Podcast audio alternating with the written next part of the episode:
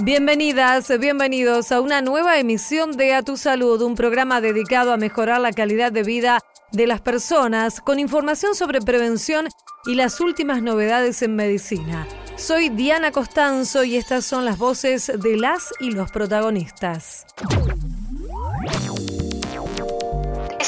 Dispositivo electrónico liberador de nicotina, así también se lo conoce. Sociedades científicas recomiendan aumentar los controles del cigarrillo electrónico debido a los riesgos para la salud. Hablamos con la subcoordinadora de la sección tabaquismo de la Asociación Argentina de Medicina Respiratoria, Graciela Godoy como se ha dicho estas semanas, eh, un caso es un brote y, y, en definitiva Argentina en el año tuvo varios Mientras se intensifican las acciones de vacunación, siguen en aumento los casos de sarampión en la Argentina. Dialogamos con el director de enfermedades inmunoprevenibles de la Secretaría de Salud, Cristian Vizcayart. Que la máquina aprenda a detectar qué características de los dolores de pecho de las personas que consultan a la guardia son importantes. Fue diseñada una herramienta que a través de la inteligencia artificial ayudará al diagnóstico de infartos Entrevistamos a Juan Pablo Costabel, jefe de la unidad coronaria y de internación del Instituto Cardiovascular de Buenos Aires. En la radio de todos. A tu salud. El cigarrillo electrónico representa actualmente una preocupación para los profesionales de la salud, particularmente para quienes se ocupan de la salud respiratoria de las personas. Ya he sabido cuáles son las consecuencias en Estados Unidos con más de 30 muertos confirmados y hay países que también han restringido su venta. Ahora se ha conocido un caso de una internación de una persona, de un hombre más precisamente aquí en la Argentina pero para hablar acerca de los riesgos que representa este dispositivo, invitamos a conversar aquí a Radio Nacional a la doctora Graciela Godoy. Ella es médica neumonóloga, subcoordinadora de la sección tabaquismo de la Asociación Argentina de Medicina Respiratoria. El cigarrillo electrónico, en principio, porque muchas personas desconocen de qué se trata, ¿nos podría describir cómo funciona y cómo es este dispositivo? El cigarrillo electrónico, también conocido como, como vapeador o, el cigarette, es un dispositivo electrónico liberador de nicotina, así también se lo conoce.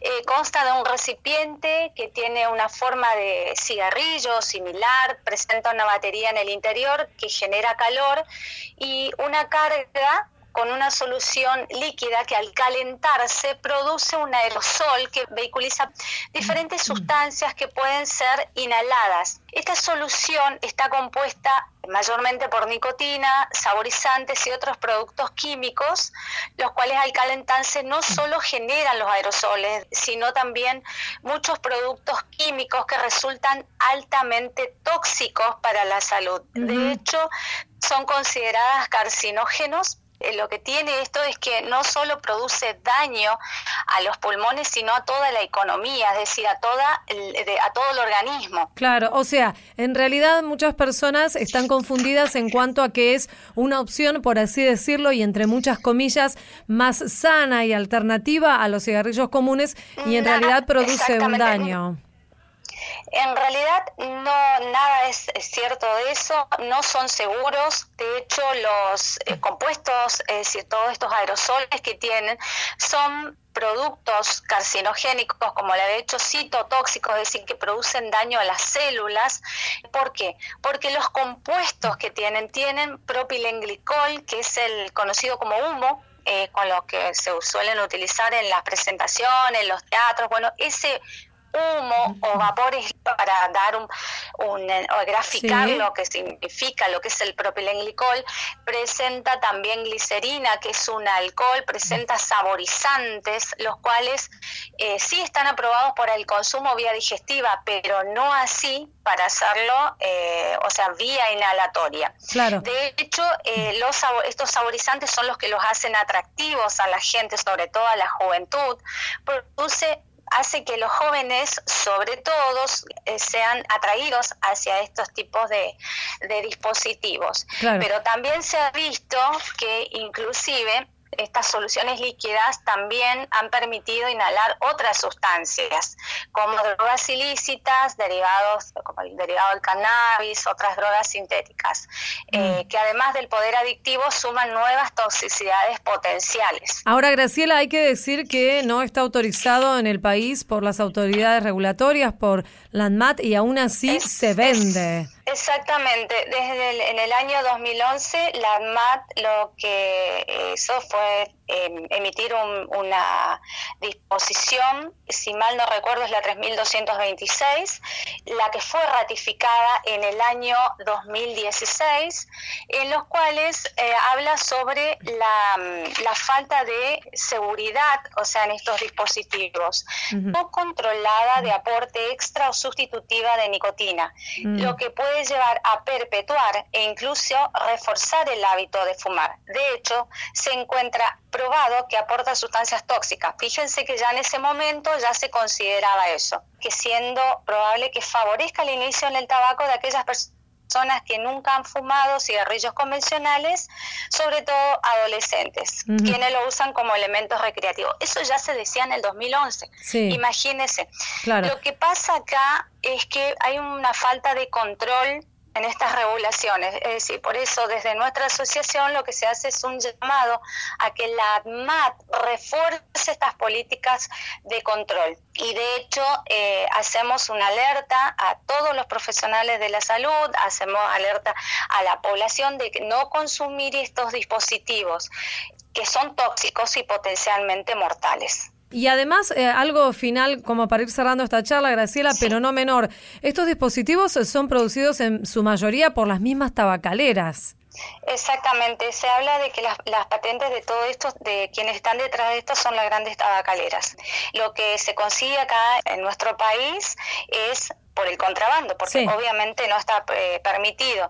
Entonces, por ahí hay personas que consideran hace menos daño, es más lindo, es la moda, nada más alejado de la realidad. No son seguros, producen daños a la salud e inclusive tienen riesgo de explosión nuestro, desde nuestra asociación lo que se hace y se viene haciendo hace un tiempo es, junto a otras sociedades científicas, es emitir comunicados manifestando el riesgo del uso de estos dispositivos electrónicos y los daños, sobre todo a las vías respiratorias, pronunciándonos eh, en contra de su uso como herramienta para la cesación tabáquica y eh, advirtiendo que hay un franco crecimiento en el consumo en los adolescentes.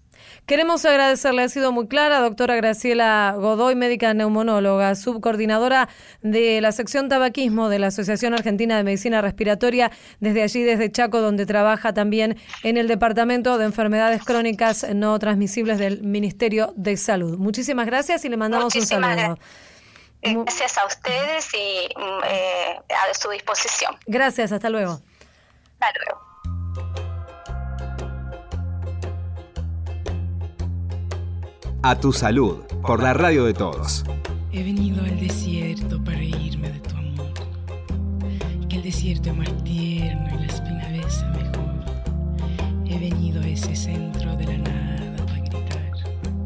Que tú nunca mereciste lo que tanto quise dar. Que tú nunca mereciste lo que tanto quise dar.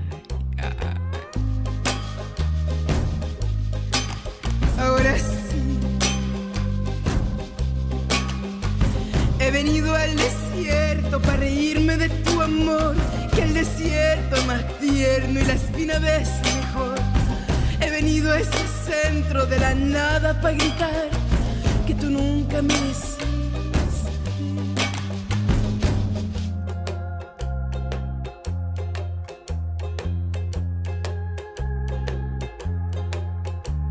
He venido yo corriendo, olvidándome de ti Dame un beso, pajarillo, y no te asustes, colibrí.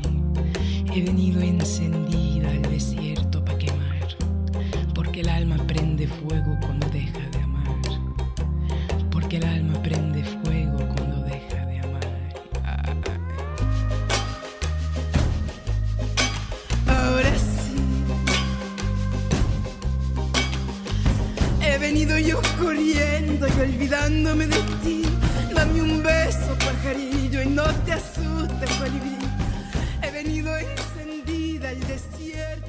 Música aquí en A Tu Salud, ella es Laza de Cela, El Desierto. En la radio de todos. A Tu Salud.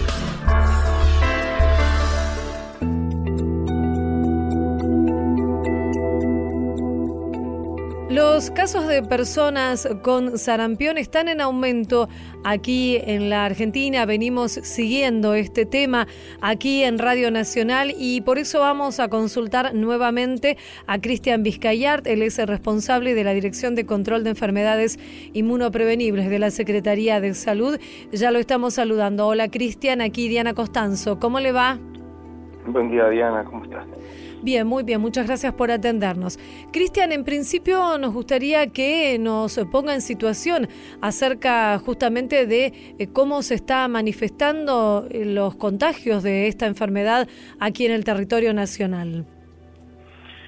En principio, las, eh, la situación en los últimos días sigue más o menos el patrón que tomó el, el brote desde la semana 37, semana epidemiológica, como se divide el año en semanas epidemiológicas, es decir, hace unas, que ya hasta altura cinco semanas, en relación con dos casos que se presentaron en aquella semana, eh, dos niñas que pudieron, en, principio, eh, en, función de dónde fueron atendidas y el momento en que fueron atendidas, eh, contagiar a, sucesivamente a otras personas, por situaciones bastante puntuales, una de ellas vivía en un, en un hotel familiar y, puedo contagiar a varias personas en relación con ese sitio y en otro caso una situación también de, múltiples contagios. Es, es decir, lo que quiero poner de relieve es que la gran mayoría de los casos a partir de ese momento han tenido el, el nexo, la relación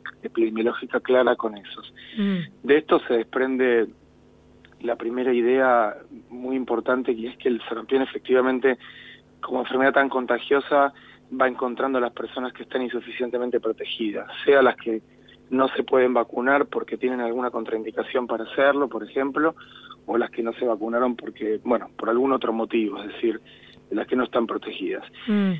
Todavía es dable esperar casos nuevos porque muchas personas han estado en guardias atendiéndose y eventualmente también pudieron haber secundariamente transmitido la enfermedad a otras personas. Así que tenemos que, se abre por delante un periodo de dos o tres, tres semanas hasta ver que no hay nuevos casos confirmados. Inclusive algunos casos eh, que estaban sospechosos se pudieron descartar, se trató de casos de personas que desarrollaron fiebre y erupción en la piel secundario a la vacunación. Eso también es un tema que puede pasar. Como se trata de un virus vivo la vacuna, las personas que se vacunan unos días después de la vacunación pueden desarrollar algunas líneas de temperatura y también una pequeña erupción y eso entra en la vigilancia como si fuese sarampión, ¿no? Claro. Como si fuese sarampión salvaje. Como se ha dicho estas semanas, eh, un caso es un brote y, en definitiva Argentina en el año tuvo varios brotes de dos, un caso o dos o tres casos hasta la situación esta que, que estamos mencionando, ¿no? Eh, que tuvo epicentro en la ciudad de Buenos Aires en principio. Ahora, digamos, hay una situación que hay que poner un poco en contexto esta que está sucediendo y es que también se ha dicho, pero, pero es importante volver a recalcarlo. Eh, tenemos mucho eco de lo que está sucediendo probablemente en Brasil. Está circulando el mismo tipo del virus, el mismo linaje, se denomina técnicamente, que es el que está eh, circulando en Brasil, país que todavía eh, no tiene el, brote, el gran brote con más de 30.000 casos, eh, digamos, sospechosos en lo que va del año. En la medida que Brasil no pueda controlar su, su propio brote, va a ser difícil que, Argentina no tenga nuevos casos, incluso nuevos brotes, por más que este brote se controle, en la medida que Brasil no controle su brote, digamos, va a ser difícil escaparse a tener nuevos nuevos casos. Y esto, Cristian, pone en riesgo al país a, perder el estatus de país libre de la enfermedad a partir del año 2000, como se había logrado. Eso es un aspecto importante desde, desde ese punto de vista. O sea, lo primero, por supuesto, es que no se produzca ninguna persona gravemente enferma o fallecida, independientemente de, de si el país pudiese o no perder el estatus de, libre de sarampión. Es decir, por, afortunadamente todos los casos que se han producido desde el año 2000 para acá han sido todos casos con buena evolución, no ha habido ninguna situación compleja. Eso yo creo que es el primer aspecto. Pero desde luego que si el virus pudiese circular sin que se, se, pueda cortar el brote, situación que se está se ha abordado eh, de forma, la verdad que bastante, bastante rápida, en sentido en que todos los eh, municipios, todas las eh, regiones de la provincia de Buenos Aires donde ha habido casos, ha habido una serie de medidas por fuera de lo habitual, que es la vacunación por calendario, es decir, una serie de medidas para vacunar población que habitualmente no se vacuna. Los niños menores de un año, eh, los viajeros especialmente, las, personas que se desplazan a otras partes del mundo, es muy importante que viajen vacunadas para no enfermarse ellos y no, no enfermar otras personas cuando vuelven al país. Nuevamente el concepto de que es una vacuna de virus atenuados, y hay personas que no pueden aplicársela. Así que todo aquel que no tenga una contraindicación para aplicarse y no sepa cómo está vacunada o sepa que no está vacunada, instamos a que lo realmente lo haga. Hay una serie de medidas que se planifican y se ha hecho en otras situaciones en el año 2010 cuando fue el brote con 17 casos a partir del regreso de personas que habían ido al Mundial de Fútbol de Sudáfrica, se implementaron medidas similares. Es decir, hay una, una serie de medidas que se van escalando para poder rápidamente contener el, brote. ¿Tienen registros oficiales ustedes de que haya aumentado en, estas semanas la cantidad de personas adultas que se acercaron a, vacunarse? En Ciudad de Buenos Aires nos han transmitido esto, que realmente buena parte de las acciones de vacunación son a expensas de adultos, del personal de salud, que también ha reaccionado eh, positivamente. Es muy, muy importante. No, no, no importa eh, en qué parte de un centro asistencial se desempeña el personal de salud, el personal de salud implica también personal de maestranza, digamos, enfermería, personal administrativo, todo, toda persona que trabaja en un centro de salud, en un centro asistencial, eh, tiene que estar cubierto por estas medidas porque eh, cualquier persona que puede estar llegando a una guardia va a tener contacto invisible, por decir así, o inapreciable con cualquiera de estas personas. Y en ese caso es muy importante que todas las personas que estén trabajando en el centro asistencial estén protegidas para justamente que no se eh, planteen situaciones de contagios a, partir del propio centro de salud. ¿no? Sí, no, digo, me parece interesante esto como un cambio de, paradigma en que los adultos tienen que ir a, vacunarse, que se haya tomado conciencia de esto es, es, importante en cuanto a los ejes que ustedes están planteando desde eh, la Secretaría de Salud para prevenir la, la transmisión, ¿cierto? Eso, eso es muy, muy cierto y tal vez a esta instancia ha habido otras, pero, pero tal vez especialmente la que tenga más resonancia en muchos años sea esta. Esto habla mucho también de efectivamente que las acciones de vacunación a lo largo de las décadas realmente han evolucionado. Sin embargo, todavía figura un poquito en el imaginario colectivo que las vacunas son un aspecto solamente pediátrico, ¿no? Inclusive digo, hasta el propio equipo de salud. Cuando uno escucha muchas este, eh, situaciones en relación a la vacunación, son hasta los propios eh, colegas, los, que, los que hablan de alguna forma del paradigma solo de la vacunación pediátrica. Y tenemos que abordar, esto es una muy buena situación, una muy, buena instancia para abordar la vacunación hacia, digamos, toda la transición hacia toda la familia, todo todas las edades de la vida. En el caso de esta enfermedad, insisto, personas hasta 54. Ha habido el caso excepcionalísimo de una persona de 61 años que tuvo sarampión estos días. La verdad que es una situación por fuera de lo habitual, no, no, no se esperaba, pero lo que queremos decir es que efectivamente hay personas que no saben si fueron vacunadas en su infancia, eh, o inclusive personas que a lo mejor sus padres pudieron haber tenido dudas acerca de la vacunación, esto no es algo nuevo tampoco de esta era, eh, pero esas personas a lo mejor sí están convencidas eventualmente de completar un esquema de vacunación. No son tampoco tantas las vacunas que necesita un adulto para completar un esquema más o menos aceptable, porque es cierto que la gran mayoría de las enfermedades para las que somos vacunados de pequeños nos afectan eventualmente de pequeños, de manera que un adulto que tenga dudas eh, es muy bueno poder acercarse a un centro de vacunación en forma gratuita en todo el país y quitarse sus dudas y vacunarse para estar protegido contra esta y eventualmente otras enfermedades, ¿no? Cristian Vizcayart, director de Control de Enfermedades Inmunoprevenibles de la Secretaría de Salud de la Nación. Muchísimas gracias, como siempre, por atender a Radio Nacional. Le mandamos un saludo. Al contrario, Diana, buenos días a ustedes. Muy amable, adiós. Seguimos en A Tu Salud. Según la Sociedad Argentina de Cardiología, se producen alrededor de 40.000 infartos al año en el país. Y es por eso que es importante un rápido diagnóstico para poder actuar en consecuencia. Con el propósito de facilitar la tarea de médicos y médicas en las guardias y también, obviamente, mejorar la calidad de atención de los y las pacientes, fue diseñada en el Instituto Cardiovascular de Buenos Aires una novedosa herramienta con la aplicación de inteligencia artificial. Vamos a conversar con Juan Pablo Costabel, él es jefe de la unidad coronaria y de internación del ICBA y lideró este desarrollo. ¿Cómo está Juan Pablo? Eh, estoy muy bien y gracias por el contacto. Bueno, muchísimas gracias por atendernos entonces. Juan Pablo, en principio, consultarle acerca de cómo ha surgido la idea del desarrollo de una herramienta de estas características que describíamos. Bien, eh, bueno, como vos dijiste, la demanda de pacientes que consultan a las guardias por dolor torácico es eh, muy alta. Muchas veces la demanda de pacientes es, puede ser superior a la capacidad que tiene una guardia para atender a esos pacientes y muchas veces el médico que mm, atiende a esos pacientes por dolor de pecho en la guardia puede no tener el mejor entrenamiento para hacerlo.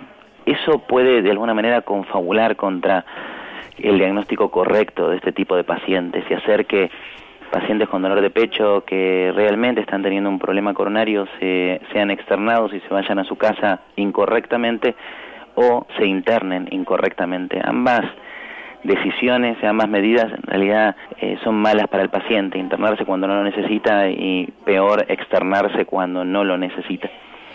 Frente a eso, lo que nosotros entendíamos era que era muy difícil eh, tener médicos con un gran expertise en la evaluación de este tipo de pacientes en todas las guardias de nuestro país particularmente. Y para tratar de ayudar en eso, lo que pensamos era que estas herramientas que nos provee hoy la inteligencia artificial podían ser útiles. ¿Cómo? Bueno, tratando de generar un algoritmo que la máquina aprenda a detectar qué características de los dolores de pecho de las personas que consultan a la guardia son importantes y se asocian o no con el paciente que realmente tiene un problema coronario. Y eso fue lo que hicimos, o sea, generamos un algoritmo que puede cargar cualquier médico con mayor o menor expertise a partir de los datos que el paciente le cuenta en la guardia y de esa manera le predice el riesgo de que realmente ese dolor que le está contando la persona sea realmente un problema coronario o no y creemos que de esa manera lo ayuda a tomar decisiones. Y Juan Pablo, ¿ustedes ya han puesto en práctica este instrumento, esta herramienta de inteligencia artificial allí en el instituto? ¿Ya lo están usando? Como todo proyecto médico serio, eh, cuando uno desarrolla este tipo de instrumentos, primero tiene que desarrollarlo, después tiene que validarlo, es decir, que ponerlo en la práctica de una manera segura, en un contexto seguro, es decir, no tomar las decisiones con esto, sino simular qué pasaría cuando toma las decisiones y si vemos que toma las decisiones correctamente, es decir, que no exponemos a nuestros pacientes a un riesgo, recién ahí uno puede implementarlo y decir, bueno, este va a ser nuestro estándar de tratamiento. Por eso es que el proyecto Angina, como se llama este proyecto médico, tiene tres etapas. La primera etapa, que era la creación del algoritmo, es la etapa que nosotros superamos y que publicamos con buenos resultados en, el Congreso de Cardiología, que valió el, premio al mejor trabajo del Congreso. La segunda etapa, que es la validación, que es ver si realmente, ahora que está hecho, mide lo que tiene que medir, es la etapa que estamos cursando nosotros aquí en el ICBA y a la que se van a sumar otros hospitales privados y públicos de la Ciudad de Buenos Aires para ver si la herramienta en otro eh, entorno funciona de la misma manera si realmente ahí funciona de la misma manera, lo que vamos a hacer es subir la aplicación a los stores para que esto esté disponible para todos los médicos. Es decir, entendemos que esto puede ser útil para, para toda la población de Argentina y, ese es nuestro único fin. ¿En cuánto tiempo se estima digamos que ustedes eh, podrán estar seguros, tendrán la certeza de que es una herramienta que realmente funciona con un método diagnóstico certero? Y nosotros calculamos seis meses más de investigación y mm, ahí en el mientras tanto también generar una aplicación que sea amable para que cada, médico la pueda bajar a su celular y utilizarla. ¿Cuáles son los datos que se necesitan incorporar en, este sistema como para que el, médico tenga el resultado de si el paciente, la persona, está cursando o no un infarto? Bueno, son datos que mm, tratamos de simplificar lo más posible, datos de las características del dolor del paciente, se le debe preguntar hace cuánto tiempo que lo tiene, cuántos episodios de dolor ha tenido en las últimas 24 horas, dónde se localiza el dolor, hacia dónde va ese dolor, con qué eh, situaciones puede cambiar el dolor, a veces cambia con los esfuerzos, a veces cambia con la tos, a veces cambia con algún tipo de medicación. Todas esas características le ayudan a la máquina a pensar cuál es la probabilidad de que realmente sea un problema coronario. A eso se le suman antecedentes del paciente, si ha sufrido problemas cardiovasculares en su historial, se le suman datos del examen físico, como presión arterial y frecuencia cardíaca, pero son todos lo suficientemente simples como para poder ser recabado en el primer contacto entre el paciente y el médico. Lo que es importante es que el algoritmo no usa datos del electrocardiograma ni datos del análisis de sangre, del análisis de sangre eh, que podrían complejizar el proceso. O sea, son todos datos de lo que el paciente le dice y datos simples que el médico puede tomar solamente de una, de una revisión básica del examen físico. Queremos agradecerle, doctor Juan Pablo Costabel, médico jefe de la Unidad Coronaria e Internación del Instituto Cardiovascular de Buenos Aires, por esta charla con Radio Nacional. Le mandamos un saludo, muy amable. Muchas gracias a ustedes por dejarnos difundir este emprendimiento. Adiós, gracias. Hasta luego. Esto fue A Tu Salud, un programa dedicado a los últimos avances en medicina, prevención y tratamientos. Hasta la próxima emisión.